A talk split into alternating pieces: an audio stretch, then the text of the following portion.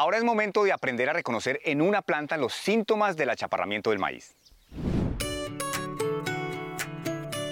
observamos una planta que tiene los síntomas característicos de la enfermedad. Es una entre pocas. Esto se puede presentar en el lote, pero debemos evitar que sea la generalidad del lote porque si no, no vamos a tener rendimiento. La planta mide 1,52 aproximadamente, cuando en este momento debemos esperar que midiera alrededor de 1,80.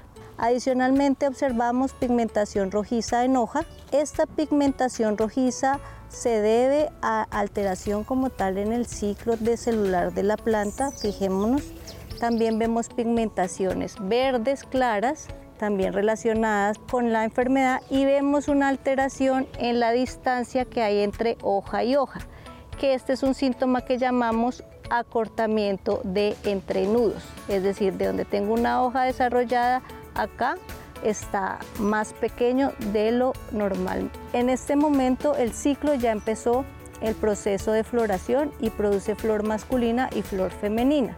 En este momento solo vemos un tipo de floración, no vemos la mazorca, que es el otro órgano eh, que está relacionado pues, con la polinización y no vemos ningún tipo de formación de mazorca. Aquí ya tenemos un efecto en el rendimiento porque esta planta no es productiva. Entonces, este es uno de los síntomas que observamos. Eh, fíjense que yo mencioné varios síntomas. No dije hoja roja es un síntoma y ya tenemos achaparramiento. Tenemos hoja roja, clorosis o hoja más clara, alteración en, el desarrollo de los eh, órganos como tal de reproductivos, no tenemos la mazorca, acortamiento de entrenudos y altura menor a la promedio que esperamos para este material.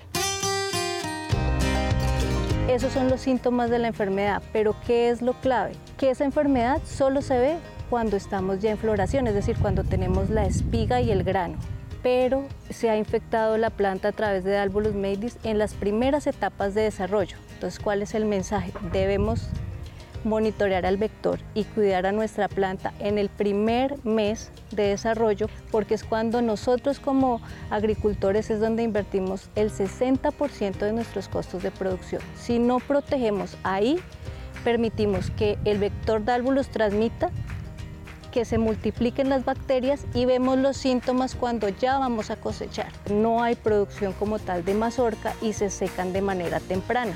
Entonces por eso es que vemos efectos donde esperábamos 7 toneladas por hectárea, 5 toneladas por hectárea, 1 tonelada por hectárea.